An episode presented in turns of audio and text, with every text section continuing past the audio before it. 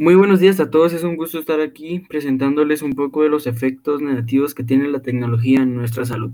En primer lugar, hablaremos sobre estos puntos negativos que tiene la tecnología en distintos ámbitos de la vida cotidiana y, cómo no, la manera en la que podemos evitarlos. Exactamente. Yo quisiera empezar hablando sobre estos aspectos negativos. La tecnología se está volviendo una parte casi esencial en la vida cotidiana de muchas personas, lo que provoca en ellas trastornos y comportamientos perjudiciales para su salud. Por ejemplo, una nueva fobia llamada nomofobia, o sea, es decir, no mobile o phone phobia. Esta es la dependencia de cualquier dispositivo electrónico. Eh, las personas que viven con esta fobia se identifican fácilmente con aspectos muy comunes la negación, el autoengaño, la minimización, justificación y proyección. La negación es un autoengaño psicológico que le resta importancia al hecho de que el uso excesivo de estas es la causa de muchos de sus problemas. La minimización hace que no se le dé mucha importancia a la magnitud del uso de la tecnología. La justificación es una excusa del por qué necesita este uso extremo de la tecnología que nace por, eh, por eventos vividos en su pasado o por alguna otra necesidad. La proyección es culpar a otras personas que tienen sus mismos problemas como la justificación de, los suyos. La tecnología también tiene consecuencias negativas en el aspecto físico de una persona. Podemos mencionar muchísimos ejemplos, pero entre los más comunes está la migraña, la epilepsia y la resequedad las cuales son causadas por largas horas frecuentes de una pantalla.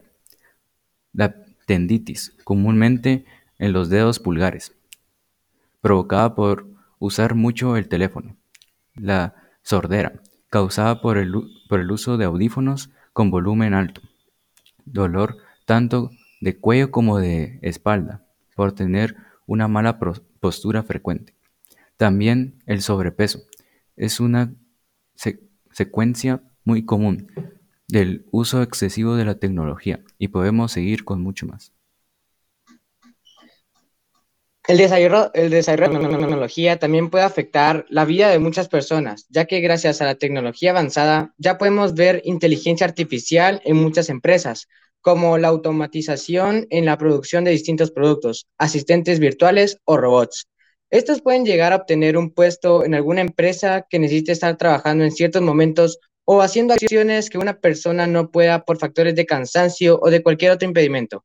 Por lo que en esos momentos las empresas que trabajan serían reemplazadas y, y serían despedidas. Esto es un factor negativo para algunas personas ya que tendrían que tener una mejor preparación y estudios para tener un buen puesto de trabajo.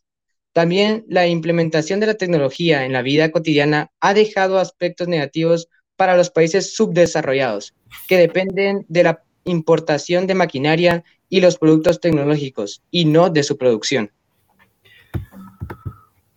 Con esto podemos concluir que la tecnología es un arma de doble filo, ya que por un lado es la base del desarrollo y de la evolución del mundo, el del mundo entero, si se usa correctamente.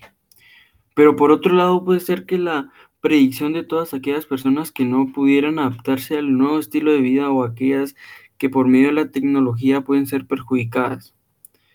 Por esto debemos usar la tecnología como método de apoyo y no como un estilo de vida, ya que sus consecuencias pueden ser fatales para nuestra salud mental y física. Una gran ayuda para no caer con estos problemas es tener ciertos tiempos para salir de casa, hacer ejercicio, o cualquier otra actividad que te mantenga fuera de las pantallas por un buen rato. Y bueno, con esto terminamos. Espero que les haya servido de mucha ayuda y los esperamos para la próxima. Gracias.